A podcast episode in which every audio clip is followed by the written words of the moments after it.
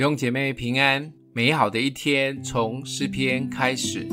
诗篇第十七篇十到十五节，他们的心被脂油包裹，他们用口说骄傲的话，他们围困了我们的脚步，他们瞪着眼要把我们推倒在地。他像狮子急要抓食，又像少壮狮子蹲伏在暗处。耶和华，求你起来，前去迎敌，将他打倒，用你的刀救护我命，脱离恶人。耶和华，求你用手救我脱离世人，脱离那只在今生有福分的世人。你把你的财宝充满他们的肚腹，他们因有儿女就心满意足，将其余的财物留给他们的婴孩。至于我，我必在义中见你的面。我醒了的时候，得见你的形象，就心满意足了。大卫是一个活在盼望中的人，也知道每一次的祷告祈求的核心是什么。在他经历了一次一次的困难，甚至生命都要被威胁，仍然对神充满信心。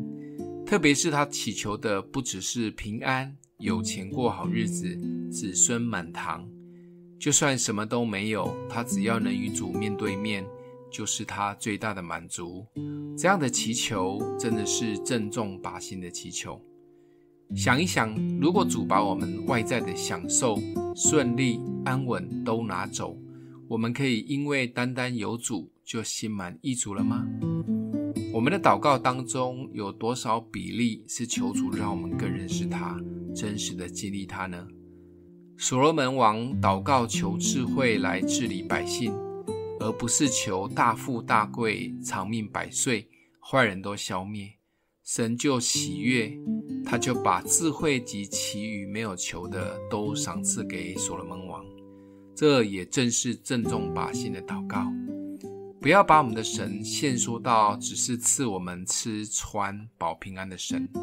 让我们祷告，可以更认识他、经历他，让他可以成为我们最大的满足。一起来做郑重把心的祷告。今天默想的经文：至于我，我必在义中见你的面。我醒了的时候，得见你的形象，就满足了。我们一起来祷告，让我们的父，让我们更多的追求你，先求你的国、你的义，相信其他的你都要嫁给我们。奉耶稣基督的名祷告，祝福你哦。